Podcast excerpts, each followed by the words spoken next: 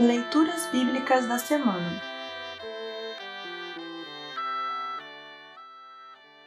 O trecho do Antigo Testamento para o 24º domingo após Pentecostes está registrado em Amós 5, 18 a 24. Para compreender melhor este trecho, ouça esta breve introdução. O profeta Amós nasceu em Tecoa, em Judá, no Reino do Sul mas anunciou a mensagem de Deus em Betel, Israel, o Reino do Norte, por volta de 750 a.C. Aquela sociedade vivia um período de grande prosperidade e luxo, mas também de opressão, ganância, suborno, exploração, hipocrisia religiosa e desprezo pela justiça. Amós começa a sua pregação denunciando a maldade das nações vizinhas de Israel e dizendo que chegaria o dia em que Deus as castigaria. Daí os israelitas quererem que este dia chegasse logo. Mas aí vem o trecho a seguir, em que Amós deixa claro que naquele dia também os israelitas poderiam ser castigados por causa da sua hipocrisia, da sua falta de honestidade e injustiça.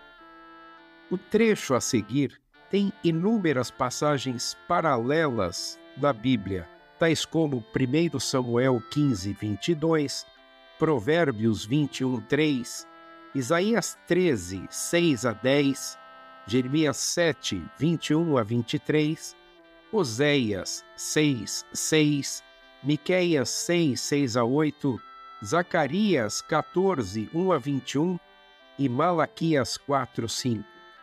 No Evangelho desta semana, Mateus 25, 1 a 13, Jesus também alerta para a necessidade de estarmos preparados para nos encontrar com Deus. Ouça agora Amós 5, 18 a 24.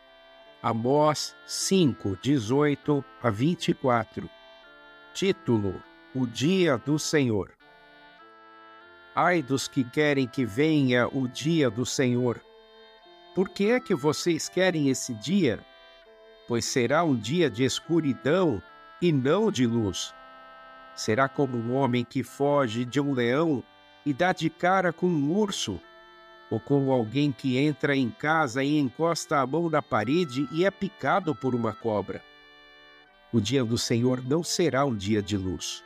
Pelo contrário, será um dia de trevas, de escuridão total. Título: Justiça e não sacrifícios. O Senhor diz ao seu povo: eu odeio, eu detesto as suas festas religiosas. Não tolero as suas reuniões solenes. Não aceito animais que são queimados em sacrifício, nem as ofertas de cereais, nem os animais gordos que vocês oferecem como sacrifícios de paz. Parem com o barulho das suas canções religiosas. Não quero mais ouvir a música de harpas. Em vez disso, Quero que haja tanta justiça como as águas de uma enchente e que a honestidade seja como um rio que não para de correr. Assim termina o trecho do Antigo Testamento para esta semana.